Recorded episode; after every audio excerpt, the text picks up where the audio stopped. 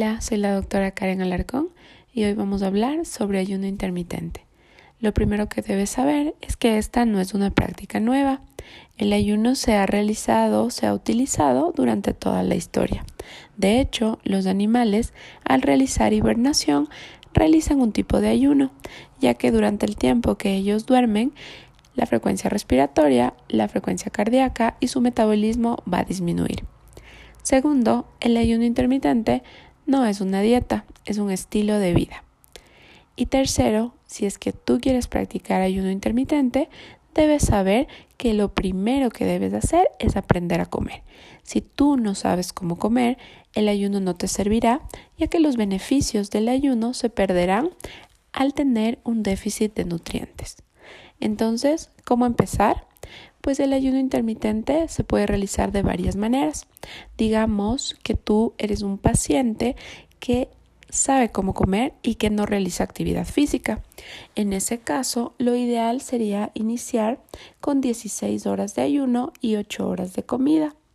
Para ponerte un ejemplo, podrías comer desde la 1 de la tarde hasta las 8 de la noche y luego no comer nada a partir de las 8 de la noche hasta la 1 del día siguiente.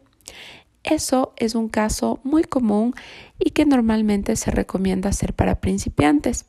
Durante las horas que tú ayunas, es decir, donde no consumes ningún tipo de sólido, puedes tomar té, agua, también café, pero sin ningún tipo de edulcorante ni de azúcar. Los edulcorantes provocan que tengas ansiedad por la comida y también pueden disminuir tus defensas, así que ojo con el consumo de edulcorantes. No porque no tengan calorías, pues van a ser saludables. Otra opción de ayuno intermitente es realizar dos días a la semana de unas calorías disminuidas, es decir, si tú comes durante la semana de lunes a viernes, por poner un ejemplo, 1500 calorías, hablemos de tres comidas adecuadas durante el día, pues dos días a la semana no deberías comerlo así, sino más o menos la tercera parte, es decir, lo equivalente a una comida y un snack. Esto no es fácil de hacer y se debe hacer junto con un profesional de la salud. Además, debes entender que el tiempo que en el que realices ayuno no necesariamente debe ser un sufrimiento, debe ser algo manejado con tu mente, es decir, una relación adecuada de cuerpo y mente. ¿Cómo lo haces? Entender que el ayuno es una manera de desinflamarte y tiene mucho que ver con la fuerza mental.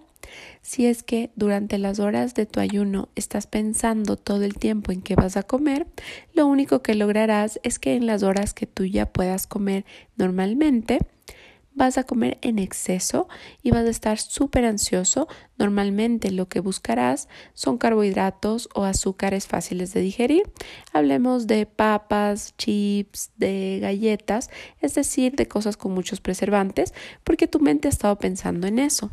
Si por el contrario te hidratas muy bien, estás con tu mente ocupada en lectura o también puedes estar organizando tus ideas o haciendo algo bastante productivo, el momento en que comas va a ser más probable que tú consumas macronutrientes adecuados.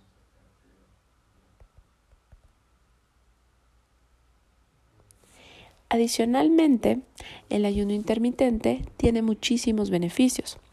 Entre ellos están la prevención de la diabetes, también que tu metabolismo se adapte a los cambios de la edad. ¿A qué me refiero con esto? Cuando tú pasas una década, debes ir comiendo menos. Entonces, si es que te encuentras con varios nutricionistas que te dicen que no se trata de dejar de comer, sino de comer mejor, pues en realidad no tiene tanta veracidad. Cada década tú necesitas menos nutrientes. Es por ello que un adulto mayor si come muy poquito es adecuado. Y si tú comes mucho menos ahora que tienes 40 de cuando tenías 30, pues es lo correcto, es lo adecuado. Tu cuerpo está cambiando y a no ser de que tú seas un atleta de élite y que requiere muchas proteínas y una dieta abundante, pues cada año deberás disminuir tu comida. Es la realidad. Cualquier otra cosa que te digan, pues funcionará un tiempo, pero lo lógico es que el metabolismo vaya poniéndose más lento y vaya cambiando, aunque tú lleves una vida saludable. Por lo tanto, debes entrenar a tu mente para entender que vas a ir requiriendo menos calorías conforme pase el tiempo. Te puedo decir que el ayuno es una práctica como en todas las cosas, mientras mejor o más incentivado estés, lo vas a lograr. Entonces, si tú empiezas con 16 horas de ayuno y luego 8 horas comes, seguramente se te va a hacer fácil que una vez por semana pues practiques el ayuno 23-1, que consiste en 23 horas de ayuno, solo líquidos, sin azúcar ni edulcorantes, y una única hora en la que podrás comer.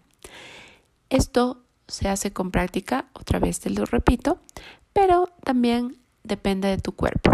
Puede ser que tú seas un paciente joven que no tiene ninguna enfermedad, pero que no logre hacer las 16 horas de ayuno.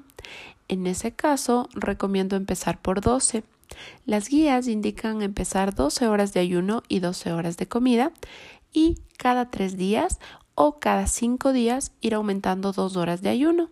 Empiezas con 12 horas de ayuno, luego 14 y luego hasta llegar a las 16, que es el tipo de ayuno más común, pero no el único. Acuérdate que tienes que escuchar a tu cuerpo. Habrá días que independientemente de la cantidad de ejercicio que hagas, vas a estar más exhausto mentalmente. En ese momento deberás comer más. ¿Y bien cuáles son los beneficios? Pues van desde una disminución del peso hasta un rejuvenecimiento. No hablo de un rejuvenecimiento facial, sino un rejuvenecimiento a nivel celular, es decir, una desinflamación. Cuando nosotros tenemos sobrepeso u obesidad o también tenemos enfermedades crónicas, pues estamos inflamados.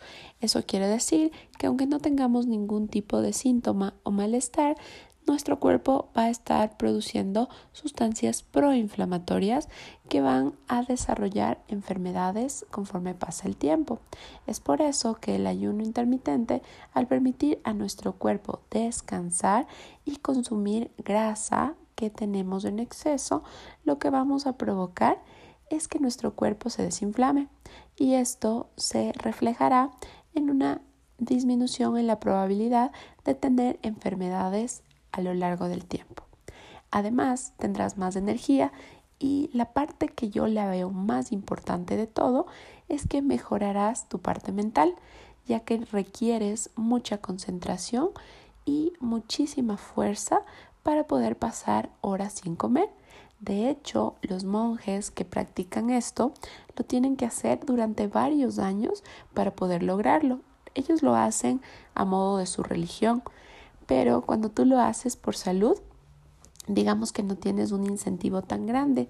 Entonces tienes que conocerte, saber hasta dónde puedes llegar y poner límites de horarios de acuerdo a cómo te vayas sintiendo.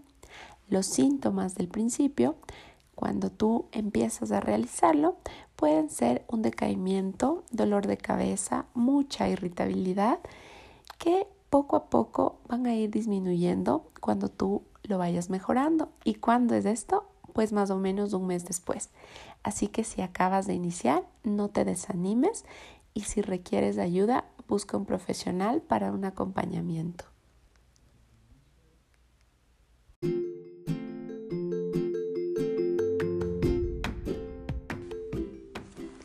Y eso ha sido todo por este episodio. Espero que les haya gustado.